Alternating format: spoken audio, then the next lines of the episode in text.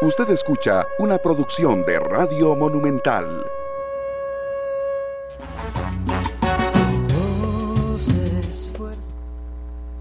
Este es el resumen anual de nuestra voz.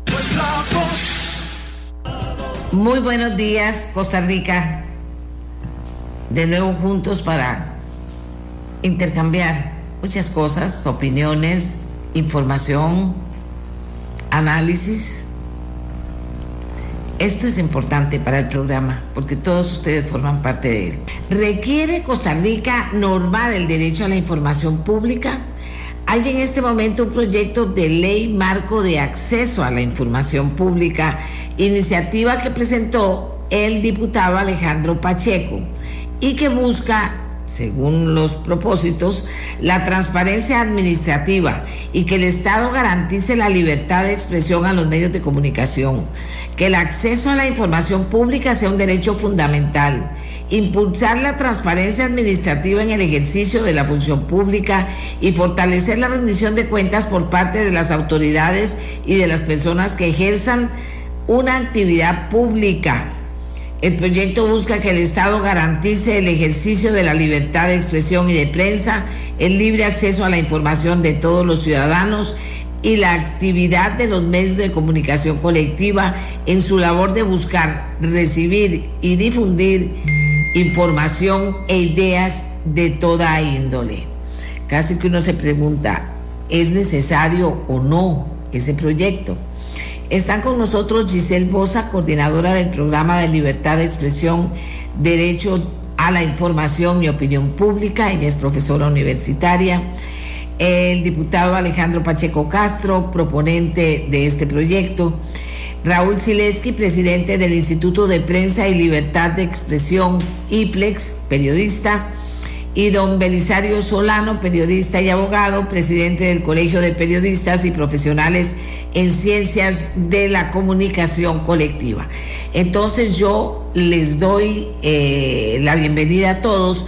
Le voy a pedir a don Alejandro, el diputado proponente, que por favor eh, de una forma bastante puntual, porque todo esto que yo dije hay que aterrizarlo ahora por gente que tiene en sus manos aterrizarlo. Y que cuando hablamos tanto de libertad o de expresión o de expresión ciudadana, de, derechos de los empleados y derechos de los, de los empleados públicos y derechos de los ciudadanos, todo eso hay que aterrizarlo para entenderlo mejor y ver si vale la pena o no este proyecto de ley que está presentado a la Asamblea Legislativa. Así que le voy a dar la palabra al abogado, al diputado proponente, Alejandro Pacheco Castro. Saludo a Giselle, a Raúl y a Belisario, que son tres colegas que nos van a acompañar esta mañana. Eh, don Alejandro, adelante, buenos días. Eh, buenos días, doña Amelia, qué gusto oírla. Buenos días, doña Giselle, don Belisario y don Raúl Sileski, eh, compañeros y amigos que nos han apoyado mucho en, la elaboración de este proyecto. Doña Amelia, una vez que se presentó un proyecto, bueno, se han presentado aproximadamente 10 proyectos en la corriente legislativa.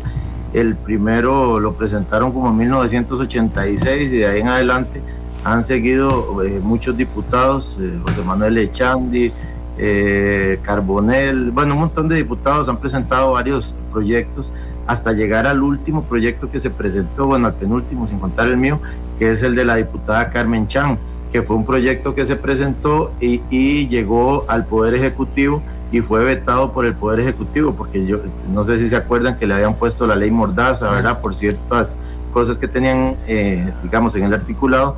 Eh, después de eso eh, se devuelve a la Asamblea y la Asamblea no lo puede resellar porque se venció el plazo cuatrinal, entonces tuvo que archivarse. A raíz de eso tomamos en cuenta, digamos, nos pusimos a estudiar eh, los 10 proyectos presentados, la jurisprudencia constitucional, eh, un decreto ejecutivo 40.200 MP del MEI que, creaba el oficial de acceso a la información, después leyes externas, ¿verdad? Que recomendaban eh, una ley de ley marco de acceso a la información, que Costa Rica es uno de los pocos países en, en, América que no tiene. la OEA tiene la ley modelo, la ley modelo interamericana, la 2.0 sobre acceso a la información, que también se tomó en cuenta. Eh, la Constitución Política, el artículo 30 y el 46 y la Convención Americana de Derechos Humanos 13.1, eh, además del Pacto Internacional de Derechos Civiles y, Políticos 19.1. Entonces, con esto tomamos eh, un poco de, digamos, insumos para eh, mejorar los proyectos que ya se habían presentado en la Asamblea Legislativa y crear un proyecto de ley que de verdad regule todo este tipo de, la ley de, acceso a la información pública y incluimos cosas nuevas como por ejemplo sujetos de derecho privado, los partidos políticos, ¿verdad? Que tengan que, rendir este, cuentas con esta ley. Eh, bajamos los plazos eh, de 10 días a 5 días y, a 48 horas para la prensa, eh, para, para, los plazos de respuesta, entre otras cosas. esperamos de que camine, ¿verdad? Y que se impulse, que Costa Rica de verdad tenga ya una ley de acceso a la información pública. Muchas gracias. vamos a ver, voy a comenzar con Giselle Bosa. Eh, tantos esfuerzos que al final no han resultado. ¿Qué nos hace pensar que sea el momento y que este sea el proyecto? Eh, Giselle, buenos días. Buenos días, Amelia. Un gusto saludarla a usted y a las personas que le escuchan todos los días en este programa. Efectivamente, durante años se ha hablado en este país de la necesidad de una ley de acceso a la información pública Recordemos que este es un derecho fundamental, un derecho vital para la salud de las democracias, porque está muy vinculado a los principios de transparencia, rendición de cuentas, publicidad, eficiencia estatal, participación ciudadana y lucha contra la corrupción, pero se vincula también muy este, estrechamente con la libertad de prensa, porque sin acceso a la información sobre asuntos públicos no es posible ejercer el control democrático que hacen los medios de comunicación del poder público, del poder político y de los asuntos de relevancia pública. ¿Por qué es necesario una ley de acceso a la información?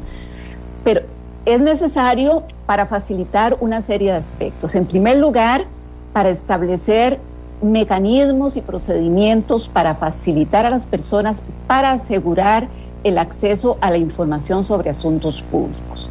Una de las preguntas que nos hacemos es, ¿para qué necesitamos una ley si Costa Rica tiene una vasta, amplísima y garantista jurisprudencia de la sala constitucional en esta materia? Efectivamente, no es cualquier ley la que requiere el país. Es una ley que no venga a amenazar el ejercicio de la libertad de prensa o el acceso de la ciudadanía a la información pública como han sido otros proyectos de ley que se han presentado. Y la, el, pecado de estos proyectos de ley es que establecen grandes excepciones al acceso a la información pública. Es decir, en lugar de asegurar el acceso, lo que hacen es restringir el acceso porque le da la facultad a los órganos públicos de negar, entregar información en muchos casos. Por lo tanto, no se requiere cualquier ley, tiene que ser una ley que recoja los principios, las garantías que ha desarrollado la Sala Constitucional en esta materia. Pero además tiene que ser una ley que desarrolle a nivel legal y reglamentario mecanismos y procedimientos para asegurar a las personas el acceso a la información. Es lo que se llama el principio de facilitación de la información pública. Por otro lado, es una ley que requiere el país también por compromisos internacionales. hace unos días la OCDE difundió un estudio sobre integridad en Costa Rica y se, le señala expresamente a Costa Rica que el país tiene un sistema de acceso a la información incompleto, que requiere de una ley marco que desarrolle este derecho. Pero yo creo que también es necesario para avanzar en políticas afirmativas, para ponerle, para marcarle las reglas del juego a los funcionarios y funcionarias públicas de que la información sobre asuntos públicos no les pertenece, sino que les pertenece a la ciudadanía. Y además, yo señalaría, para no hablar mucho, que se requiere de un régimen sancionatorio, es decir, que el funcionariado público que se niega a entregar información de relevancia pública a la ciudadanía y a los medios de prensa también se vea sometido a un proceso disciplinario, ¿verdad? Porque hoy en día nada pasa, vamos ante la sala constitucional que efectivamente ha hecho una tutela muy importante de este derecho, pero en la vía eh, administrativa no sucede nada con los funcionarios que obstaculizan el acceso a la información tanto de la ciudadanía como de periodistas. Entonces a mí me parece que es, es un momento importante para discutir este tema, sobre todo cuando hablamos de lucha contra la corrupción, cuando hablamos de fortalecer rendición de cuentas, transparencia, participación ciudadana y fortalecer el ejercicio de la libertad de prensa en Costa Rica. Gracias, Giselle. Don Raúl Sileski, adelante, Raúl. Tenemos problema con Raúl. Está para buenos días, buenos días, perdón, perdón, era yo que no tenía el micrófono puesto. Voy a volver a, saludarlos a, todos ustedes y a Amelia, mucho gusto escucharla y, a las personas que nos están poniendo atención el día de hoy. Efectivamente, nosotros tuvimos durante muchos años, eh, el IPLEX ya tiene 17 años, hace bastantes años, más de 10 años, la tesis nuestra era muy similar a algunas que mantienen algunos todavía periodistas, de que no hace falta una ley de acceso a la información pública. Eso lo creímos en su momento precisamente por el marco jurídico y la constitución y los votos de la sala constitucional. Sin embargo, a los 17 años que tenemos, hemos visto que reiteradamente ocurre lo mismo. O sea, el Poder Ejecutivo y algunas municipalidades y algunos eh, partes del sector público se resisten a dar la información que piden los periodistas fundamentalmente y los ciudadanos y tienen que recurrir a la sala constitucional. Ya el camino está construido, pero resulta que no hay manera de que esto cambie. Ante esta situación, eh, nosotros consideramos que es importante un proyecto de ley que respete los estándares que plantea ya la sala constitucional y si podemos superar lo que se plantea en la actualidad, mucho mejor. O sea, aquí nadie está promoviendo algo que sea restrictivo, algo que sea un retroceso. Y la idea es que este proyecto de ley, que lo, cuando lo, nos consultaron al respecto, eh, nos pareció que era muy bueno, muy bueno, y si ustedes lo leen y si la gente lo lee con detenimiento, ve que es un proyecto con el cual incluso se pueden hacer observaciones este texto que presentó el diputado Pacheco apenas se mandó a publicar al diario La Gaceta. Tiene que ir a comisión y tiene que seguir todo el proceso legislativo. Es más, todavía pueden presentarse otros proyectos de ley mejores, si fuera el caso. Y la idea es que los diputados, y aquí pues tenemos a Belisario que fue diputado y sabe, que en comisión y el diputado Pacheco se pueden meter las observaciones y las correcciones y las aclaraciones para que tengamos un buen proyecto de ley. A mí lo que me parece lamentable es que no queramos hacer nada, que nos quedemos estancados y que sigamos con esta constante. Incluso me acuerdo perfectamente también de un medio de comunicación en el periodo anterior, del anterior presidente, que pasaba constantemente haciendo informes internacionales de que se negaba el acceso a la información pública. Entonces aquí tenemos una invitación para avanzar, para mejorar este texto, para presentar otros textos, para que los diputados hagan el trabajo que les corresponde y hacer una propuesta donde todos ganemos y donde avancemos. Lo que no vale y lo que me parece lamentable es que nos paremos en escoba. Y aquí, eh, eh, ojalá que la actitud sea de sugerencia, de propuesta, de mejora, pero no para que no se haga nada. Costa Rica merece que se hagan cosas y que avancemos en todos los campos. Y esa es la tesis en este momento del IPLEX. El IPLEX quiere que avancemos en este tema, que es uno de los ejes fundamentales del instituto nuestro, el acceso a la información pública y la libertad de expresión, tema que compartimos con el Colegio de Periodistas y también con ProLey. O sea, nos interesa fortalecer la libertad de expresión, el respeto a los medios de comunicación y a los periodistas y avanzar en todo lo que mejore la democracia costarricense y sobre todo que no retrocedamos, no retrocedamos, y esto es lo que me preocupa mucho, en todos los estudios internacionales que hacen que Costa Rica es un ejemplo en América Latina. Y eh, es una invitación esta, me parece a mí, importantísima y los costarricenses, porque este proyecto no solo es para periodistas, es para los ciudadanos también, es para todos los costarricenses. Aquí no estamos promoviendo ventajas o cosas eh, para, para, para, los medios de comunicación o para los colegas eh, periodistas, es para que todos los ciudadanos tengamos el derecho al acceso a la información pública, sepamos lo que está pasando y también enfrentemos la corrupción es que, vamos a ver, yo conozco la situación del sector público y sé que hay resistencia a veces para suministrar información a los medios de comunicación porque se quieren ocultar cosas. Y todo lo que permita abrir eso, transparentar eso y cumplir con lo que dice la sala constitucional, que el, que el sector público debe ser una casa de cristal donde todos los habitantes de este país sepamos lo que se está haciendo en contrataciones públicas, en nombramientos de personal, el acceso a las, a las sesiones de los diferentes poderes de la República, eh, ojalá en vivo, y si no por lo menos las actas, que las tengamos para que todo aquel habitante que desee informarse de lo que pasa y darle seguimiento y denunciar lo que es incorrecto, lo pueda hacer.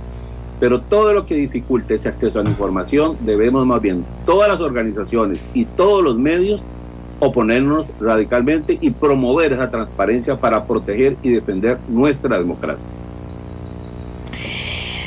Eh, gracias, gracias Raúl. Belisario Solano, diputado, abogado, periodista, ha visto pasar mucha historia sobre el tema y estamos en la pregunta de que eh, cómo hasta dónde se podría ser hasta dónde se blinda un proyecto de este tipo, pero hasta dónde este va seguro a la Asamblea Legislativa. En un momento también, Belisario, en que hay muchos diferentes eh, opiniones en relación, por ejemplo, a la prensa o a la misma libertad de expresión. Así es, buenos días, doña Amelia y don Alejandro, Raúl y Giselle, qué gusto de volvernos a encontrar. Ok, eh, comparto plenamente las eh, exposiciones de, los tres.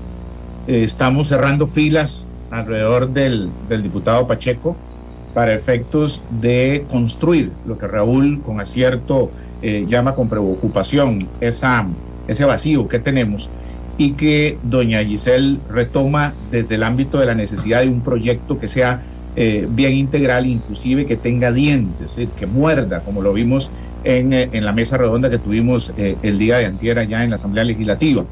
Eh, efectivamente, el proyecto, como todo proyecto, es mejorable. Hay algunos aspectos que son esenciales acá, por ejemplo, en cuanto yo, yo señalaba, en cuanto a las normas que se derogan o, las, o a las normas específicas que se modifican. Por ejemplo, la ley 90, 9097, que es la que establece el derecho de, el derecho de, de petición y que contempla una serie de procedimientos y plazos y la misma ley de jurisdicción constitucional. Eh, ¿Por qué? Bueno, porque pasamos el derecho a petición de 10 a 5 días para la persona física y vaciamos todavía en favor de los medios de comunicación o prensa en un plazo de 48 horas. Entonces aquí surge una preocupación que tenemos que resolver en, en las sesiones de trabajo que tengamos. Porque ¿quién es un medio de comunicación? ¿Quién es prensa? Ok, eh, a mediarueda.com sabemos que es toda una empresa periodística que maneja la información profesionalmente, pero los tortolitos del valle, por ejemplo, o, las casitas de, del bajo, eh, y que podrían alegar que son medios de comunicación, que podrían alegar que son eh, comunicadores. Esta parte sería un buen momento como poder clarificar cuando hay un manejo profesional de la información y para eso podemos eh, acudir a los fallos de la Corte Interamericana de, Derechos Humanos en relación al periodista profesional e inclusive algunos votos de la sala que nos podrían diferenciar a esa labor que pueden realizar precisamente los periodistas profesionales. También en el tema sancionatorio, sí es fundamental que efectivamente algo pase. Es que eh, en como, como estamos, lo decía Gisela ahorita, no, no pasa nada. Simplemente hay una condena al Estado por los daños y perjuicios y las costas que paga el Ministerio de Hacienda, pero que el funcionario responsable de crear esa violación al derecho constitucional no sufre absolutamente nada, ni una sanción, ni el derecho de, tener que reintegrarle al Estado las consecuencias civiles de su actuación, por lo menos pagando los 450 mil colones que dice el Tribunal Contencioso que opera cuando hay un, hay un recurso de amparo que se declara con lugar. Esos andan ahí en ese rango más o menos. Eh, los, la normativa internacional y uno encuentra desde el caso Claudio, Claudio Reyes versus Chile en el año 2006, ya hablaba la Corte Interamericana precisamente de la necesidad del acceso a la información como un requisito indispensable para el funcionamiento mismo de la democracia, una mayor transparencia y una buena gestión pública. Y aquí en Costa Rica se han hecho esfuerzos muy claros en el Plan Nacional de Desarrollo eh, 2015-2018, denominado Alberto Cañas, cuando en uno de los pilares estableció precisamente la necesidad de un modelo de gobierno abierto que promueva la transparencia y el acceso a la información pública. Y más recientemente la OCDE establece una serie de principios rectores en los cuales, en el marco de un gobierno corporativo, tiene que haber una comunicación oportuna y precisa de todos los aspectos relevantes precisamente de la empresa si vemos al gobierno como empresa. Entonces sí tenemos, doña Amelia, aspectos importantes eh, que, resolver y cerramos filas como colegio de periodistas a favor de la, de la propuesta para irla, para irla mejorando en el tiempo en que, en que sea necesario y tener a la brevedad posible un instrumento jurídico que satisfaga las necesidades del fortalecimiento de la democracia, doña Meli. Interesantes aportes, gracias Belisario. Interesantes aportes de, de, los, de todos los participantes. Hay algo interesante también que quiero poner sobre la mesa y es que ahora cuando se habla de prensa se habla de muchos tipos de prensa o de cosas que no son prensa o si son prensa. Ya Belisario tocaba algo sobre el tema. Cuando se habla de libertad de expresión, ¿hasta dónde llega la, la, libertad de la expresión o no? Cuando se habla de compromiso del empleado público por darle a quien quiera una información que es pública y no ocultarla bajo ninguna circunstancia y que esté apoyado en esa gestión transparente. Eh, entonces, pareciera que no es como tan fácil delimitar temas, cuadrar temas, diríamos, porque vivimos en la época en que mejor no cuadrar nada, por decirlo de alguna manera. Pero voy a ir con el diputado a ver cómo, cómo lo ve él en relación a eso, a que hay una una serie de temas que no son exactamente claros y que podrían intervenir a la hora de que también haya diferentes posiciones en la Asamblea y los temas claros y centrales no sean los que ocupen la atención en este proyecto. Señor diputado. Tiene el micrófono eh, apagado. disculpe, estaba, me pasó las de don Raúl, igual tenía el micrófono, el, micrófono apagado. Okay. Eh, sí, doña les estaba, les estaba diciendo con el micrófono apagado que eh, ya yo estoy tomando, digamos, aquí estamos tomando nota de todo lo que hemos escuchado desde el foro que tuvimos eh, aquí en la Asamblea Legislativa esta semana y después otro foro que se hizo en la Universidad de Costa Rica con comunicadores. Eh, aquí acabo de apuntar otro tema que, tocó don Belisario para, para hacer una moción e incluirlo. Lo importante, doña Amelia, es que el, el, el tema no se deje archivado, digamos, que Costa Rica no se quede sin discutir una ley de acceso a la información ya en la, en la, administración pasada estuvo súper cerca el país de tener una, una regulación de estas que lamentablemente no se pudo y eh, entonces por eso presentamos el proyecto para que se siga una discusión en la Asamblea Legislativa y, en el país sobre el tema y, y, mejorarla, ¿verdad? El proyecto tiene 19 artículos eh, que se le pueden agregar, se le pueden quitar eh, hay que consultarlo a todos los a, todos los medios de prensa nuevamente los consultamos a, todas las instituciones eh, y, empezar a trabajar juntos empezar a trabajar. Sabemos que nos hace falta un poquito de meterle más dientes como dice don Belisario en la parte de en la parte de sanciones verdad eh, es importante que estamos metiendo empresas de todo lo, lo, que son sujetos privados que manejen fondos públicos como los partidos políticos para que haya una mayor transparencia electoral eh, tenemos varios temas que hemos incluido, hemos, hemos metido varios principios a la ley, pero siempre se puede mejorar, ¿verdad? Y la idea es que, que, empezando esta legislatura, ¿verdad? Que tenemos, ¿eh? nosotros tenemos tres, cuatro meses de haber, de haber entrado, entramos en mayo, eh, tenemos cuatro años para impulsar y continuar esta discusión. yo espero que no, no, no duremos tanto tiempo, ¿verdad? Hasta que termine la legislatura y que tengamos una ley de acceso a la información, ojalá que el próximo año, ¿verdad?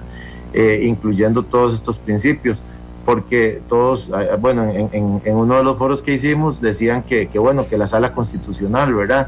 Pero la sala constitucional eh, emite criterios y puede variar el, cambiar de criterios, ¿verdad? Entonces es importante tenerlo en una ley definido, ¿verdad? Porque si cambia la constitución de la sala constitucional, puede que cambien los criterios, ¿verdad? Después tenemos una serie de legislación dispersa, como dijo doña Giselle, que es importante eh, eh, que esté incluida en una sola ley marco para no estar eh, buscando por todo lado. Y y no y aquí vamos a apoyarla la vamos a impulsar y tenemos muchos compañeros diputados también que están que están a favor de, ayudarnos y de impulsar esta ley esperando que, lleguemos a, un buen puerto, ¿verdad? un buen fin y, llegar y que este proyecto se convierta en ley ¿verdad? de la República y ya tengamos una ley y terminemos con la mora internacional y tengamos eh, más apoyo de las instituciones públicas para que tanto la, la, tanto los todos los costarricenses se estén bien informados de la y tengan las respuestas verdad que necesitan del sector público yo trabajé desde el 93 en la Defensoría de los Habitantes y me acuerdo el montón de, consultas que llegaban eh, sobre el acceso a la información. La mayoría de, consultas eran esas que, no le respondían, que solicitaban información a las instituciones públicas y que no les respondían. La sala constitucional igual, ¿verdad? llena de recursos de amparo por omisiones de respuesta. Entonces eh, hay que ir centralizando y estudiando este tema para, para, para tener una ley, ¿verdad? Una, una buena ley, eh, que aquí, como le digo, es, un proyecto que, se puede mejorar, todo se puede mejorar y, vamos, vamos para adelante, ¿verdad? Impulsándolo y, esperando a tenerla y ojalá el próximo año. Eh, Giselle, vamos a ver, eh, ¿cómo detectar ¿Qué es lo que falló en las anteriores eh, posibilidades de que esto caminara con proyectos en la Asamblea? ¿Dónde está, ¿Dónde está esa falla para que esta vez no sé qué tipo de intereses vuelvan a estar confabulados para que esto se archive? Es decir, que no se archive el proyecto, que se discuta, bueno, con la idea de que finalmente se pueda aterrizar. Muy importante su pregunta, Amelia. ¿Cómo blindamos un proyecto de ley de acceso a la información? Yo pienso que lo primero es que el piso sean los principios desarrollados por la Sala Constitucional, es decir, que aspire a ser mucho más garantista que el mismo desarrollo jurisprudencial de la Sala. En segundo lugar, que no establezca un régimen de excepciones. Recuerden ustedes que en la mayoría de los proyectos de ley anteriores, eh, los proponentes establecían un capítulo de excepciones muy amplio, es decir, una serie de restricciones en el acceso a la información con conceptos jurídicos indeterminados donde cabía cualquier cosa. Es decir, cualquier funcionario público amparado a ese régimen de excepciones podría negar gran cantidad de información. No es necesario, digamos, esta propuesta de ley este, que hace el diputado Pacheco, me parece que tiene esa, esa ventaja de que no establece un régimen de excepciones y si bien es un derecho que tiene límites, porque todo derecho humano, todo derecho fundamental tiene límites, los límites han venido siendo desarrollados por la misma sala constitucional. Es decir, no es necesario establecer qué información no se le va a entregar a la ciudadanía.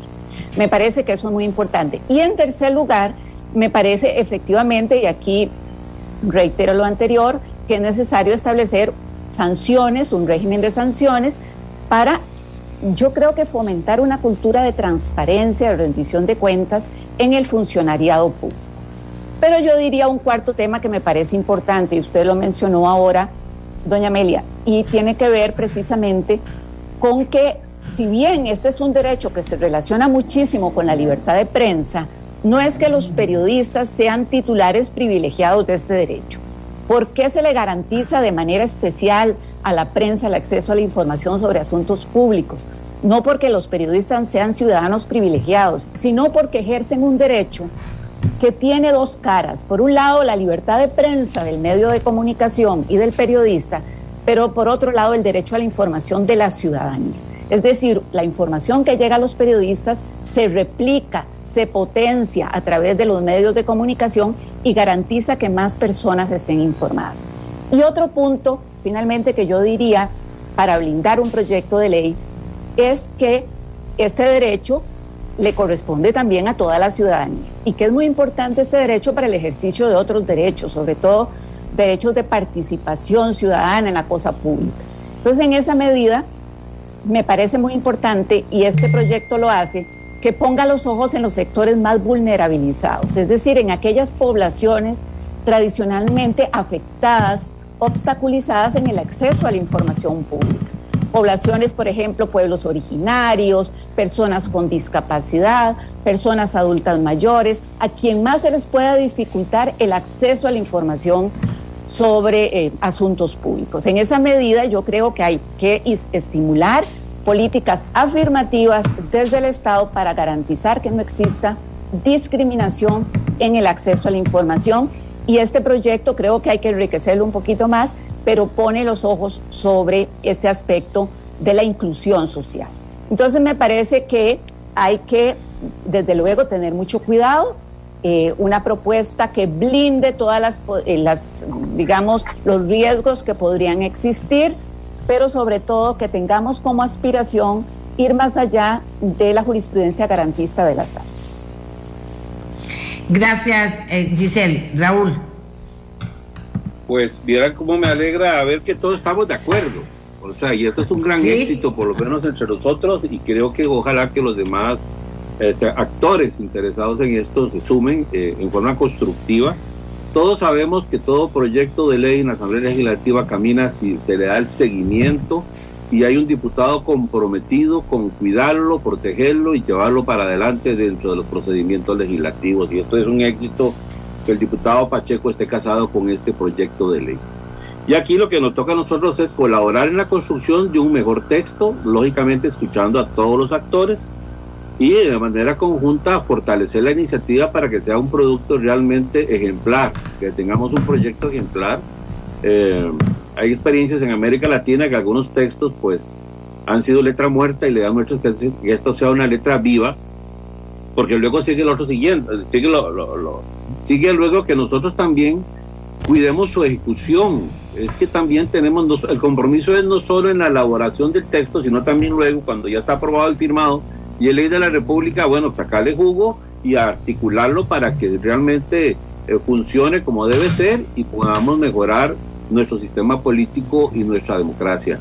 Eh, me alegra ver que estamos en la misma, en la misma sintonía y, yo por lo menos desde el Instituto de Prensa le ofrezco todo el apoyo posible al diputado Pacheco y a todos los diputados que quieran eh, casarse con esta idea porque solo así avanzan los proyectos de ley. Y además creo que es un proyecto de ley delegable a una plena y eso sería, yo, yo creo que no tiene nada que, hay que esperar el informe de servicios técnicos de la Asamblea, pero me da la impresión que es un proyecto que podría tener una vía rápida si al final consensuamos un texto y logramos que todos los actores estén de acuerdo en su necesidad y en su aprobación y luego lógicamente le demos el seguimiento correspondiente para que para que viva nuestro país este, este, este proyecto de ley.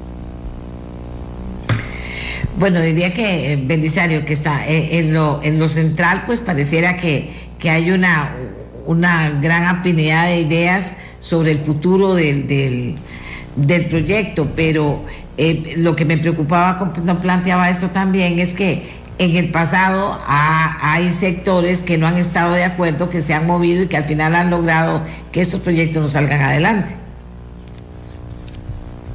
Efectivamente, doña Amelia, es más, voy a, hacer algo público, no, no totalmente, pero sí, nada más para que tengan una idea eh, de lo que pasó. Estamos hablando de unos ocho días para acá más o menos de todo el tema del acceso a la información pública. Y resulta que el 18 de agosto una división de planificación e infraestructura una institución del Estado inmediatamente elaboraron un procedimiento para declaratoria de confidencialidad de la información. Vea qué interesante, ¿verdad?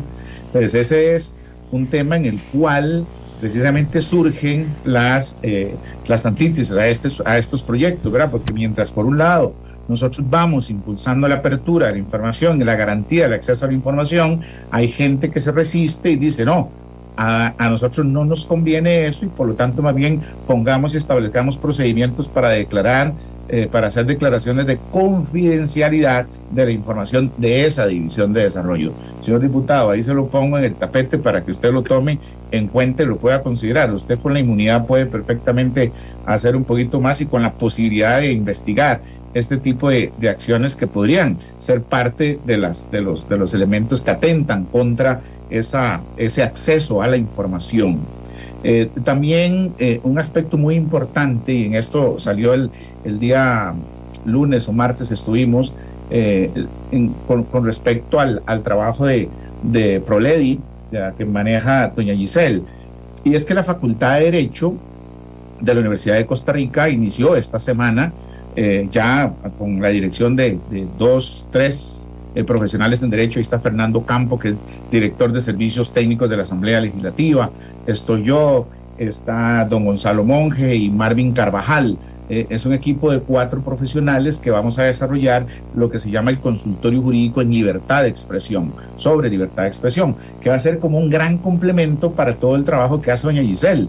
Es, es, como empezar a coger todo el abordaje académico que hace desde la, desde la, desde la Escuela de, Ciencias de la Comunicación Colectiva y el programa ProELI, ahora sí a materializarlo en cuanto a capacitación a periodistas, medios de comunicación, asistencia, eh, conocimiento acerca del derecho desde el punto de vista más práctico, llevado a la práctica, precisamente para determinar si estamos en presencia o no de una aparente violación a un derecho convencional, a un derecho constitucional. Entonces, en esta línea vamos a poder trabajar.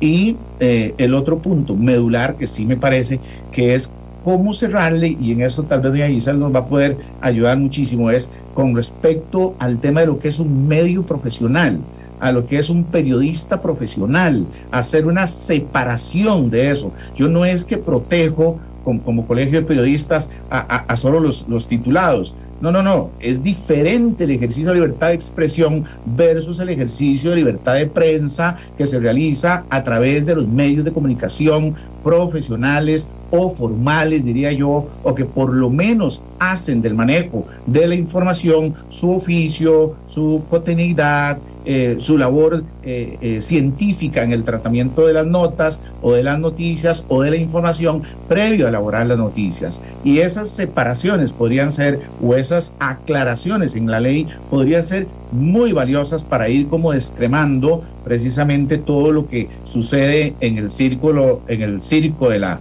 de la sociedad digital, en donde pulula la impunidad, la irresponsabilidad y en donde más bien se extralimitan a veces entre comillas, derechos eh, supuestos de, libertad de expresión, que más bien son mecanismos de ataque y, de destrucción de, honras ajenas. Entonces, aquí podríamos perfectamente meter un poquito el, tema en esta, en esta situación.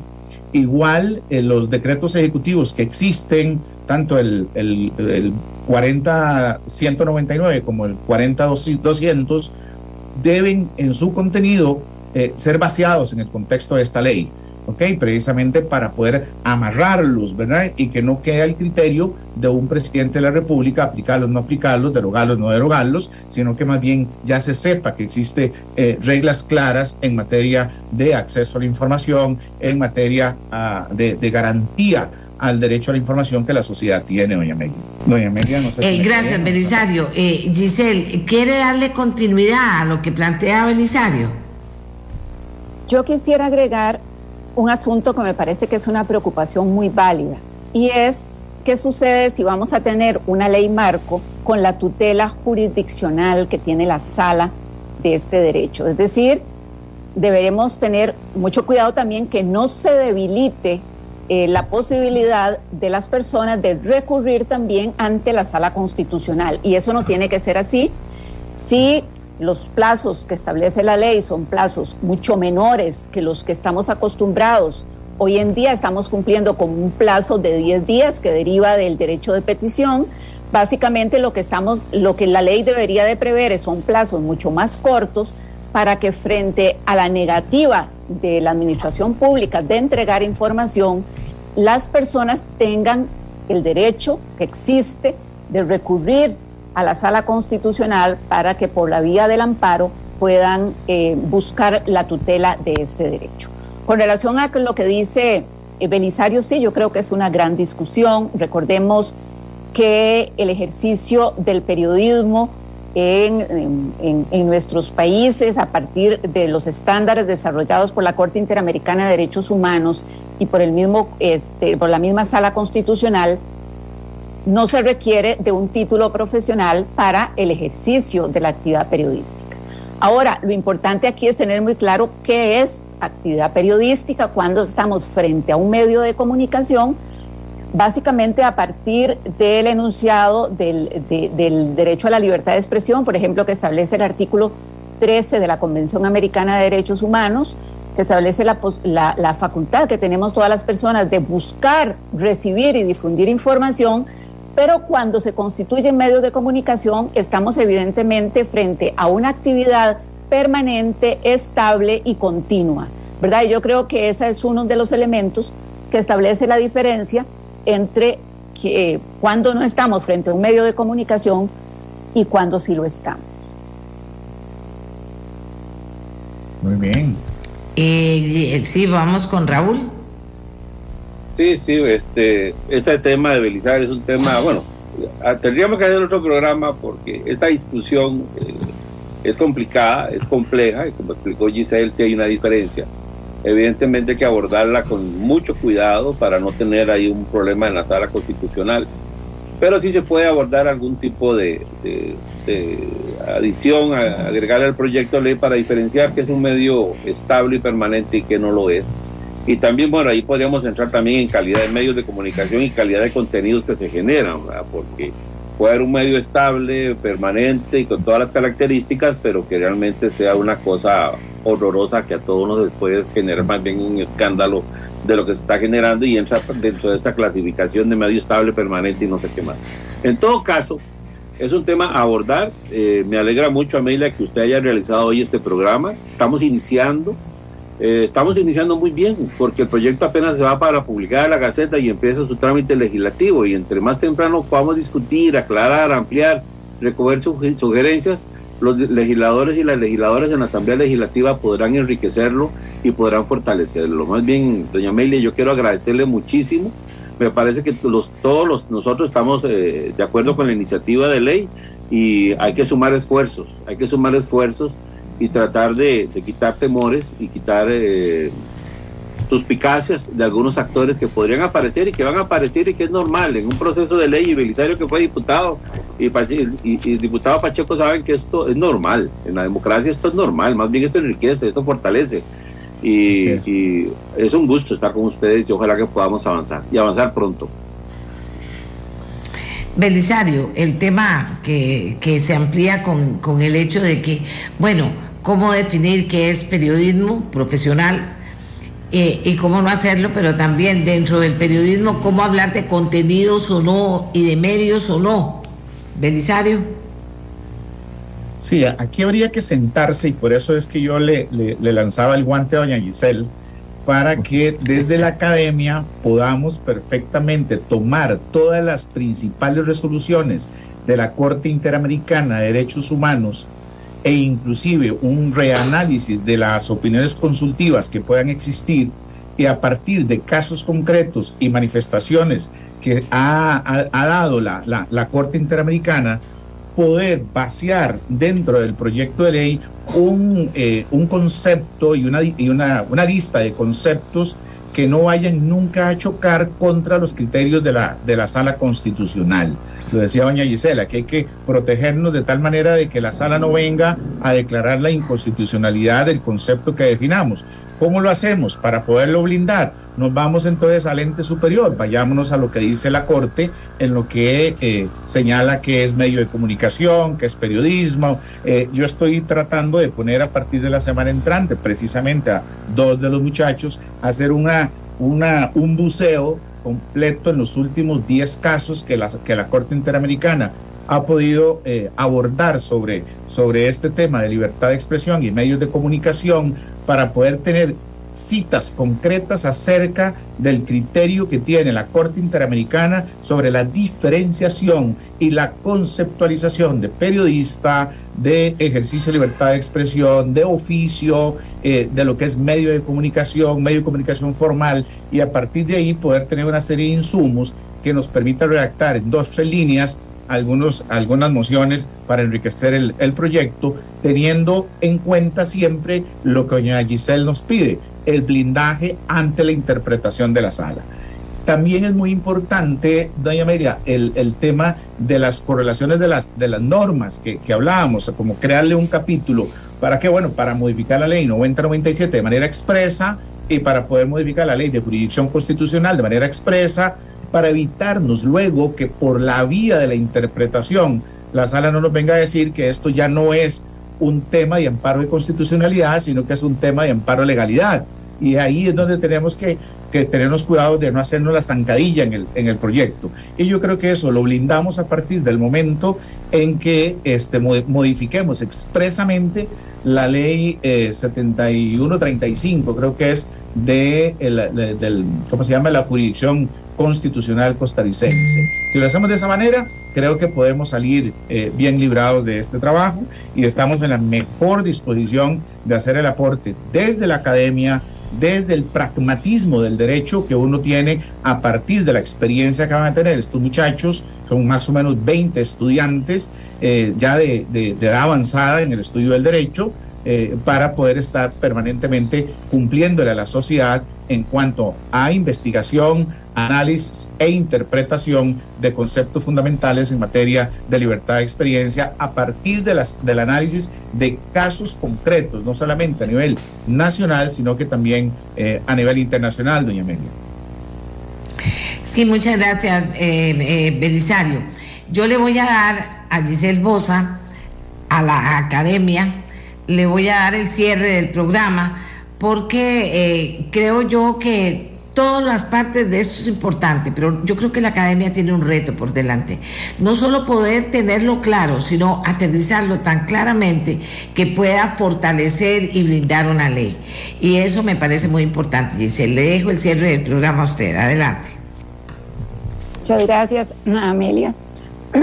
Perdón, yo pienso que en primer lugar hay que aclarar que una ley de acceso a la información no es una ley para periodistas, es decir, es una ley que reconoce ese derecho a partir de los estándares del Sistema Interamericano de Derechos Humanos y de la Sala Constitucional de un derecho que es esencial en las democracias. Y yo decía al inicio, es esencial para el funcionamiento, para la salud de las democracias, porque se vincula con una serie de principios esenciales, el principio de publicidad de la administración pública, la rendición de cuentas, la transparencia, pero también para ejercer la participación ciudadana en los asuntos públicos y para el combate de la corrupción. Es decir, si hay un interés de la clase política en combatir la corrupción, tiene que pasar necesariamente por tener mecanismos para que las personas puedan acceder a la información pública.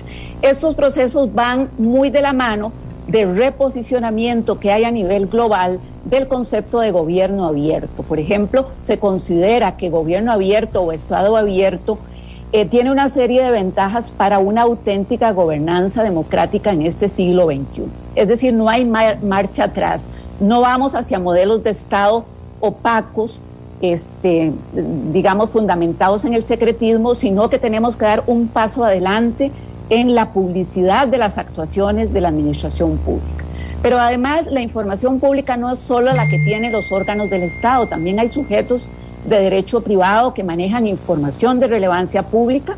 Creo que este proyecto establece ahí, por ejemplo, la obligación de los partidos políticos, que me parece que es un avance importante en la publicidad de las actuaciones de los partidos políticos, sobre todo en el marco de las campañas electorales. Es decir, requerimos de un proyecto de ley que en general beneficie la calidad democrática, la libertad de prensa, pero también la participación ciudadana. Es decir, todos los días eh, hay recursos de amparo porque las municipalidades eh, a nivel local le niegan a, a los ciudadanos y a las ciudadanas el acceso a la información que es vital para el desarrollo local en nuestras comunidades. Entonces, en esa medida es una ley que reconoce, digamos, una serie de principios. Que estos principios no son nuevos, ya están aquí, lo, lo comentamos, recogidos por la Corte Interamericana de Derechos Humanos, desarrollados, que nos vincula, que nos obliga como Estado costarricense a acatarlos a partir de resoluciones como la que citaba Belisario, Claudio Reyes contra Chile, a partir de toda la jurisprudencia de la Sala Constitucional. Es decir, no es un proyecto que vaya a descubrir el agua tibia, lo que tiene que hacer es recoger esta serie de principios y hacerlos viables. Yo lo que creo aquí es garantizar mecanismos, procedimientos, sanciones para que la administración pública tenga una cultura de transparencia y de participación ciudadana. Eh, de parte de la academia, desde luego, todo nuestro interés en discutir una propuesta de ley. Creo que este es un texto interesante para una base de discusión y desde luego aportar desde lo que podamos hacer desde el programa de libertad de expresión y derecho a la información de la Universidad de Costa Rica para una discusión amplia. Tenemos que conocer además las necesidades que tienen algunas poblaciones específicas, los obstáculos que tienen las personas con discapacidad para acceder a la información, las personas adultas mayores, eh, las comunidades indígenas, eh, las personas, las mujeres, por ejemplo Lo vimos ahora en el marco de la pandemia, cómo se comunicó la información, a quién le llegó, en qué lenguaje le llegó esa información, creo que es un tema muy importante también para discutir. Pero desde luego, y ya para cerrar, es muy importante para fortalecer la libertad de prensa. Hemos visto en los últimos años cómo todavía tenemos una cultura institucional que considera que la información les pertenece, que le pertenece al jerarca, que le pertenece a las autoridades de los ministerios o de otras instituciones y todavía no se reconoce que la información es un bien público que le pertenece a la ciudadanía. Me parece que hay que ponerlo muy claro, hay que detallarlo muy bien en un marco normativo de este tipo. Muchas gracias, Amelia, por la invitación. No, gracias a usted totalmente. Totalmente de acuerdo. Eh, Giselle es periodista, profesora en la universidad, está al frente de este, de este instituto y además es abogada también. Eh, gracias a, Giselle, gracias a Belisario, a Raúl y al diputado Alejandro eh, Pacheco por habernos acompañado esta mañana. Nos vamos, hasta mañana. Podemos hacer que el cielo se mueva. Este programa fue una producción de Radio Monumental.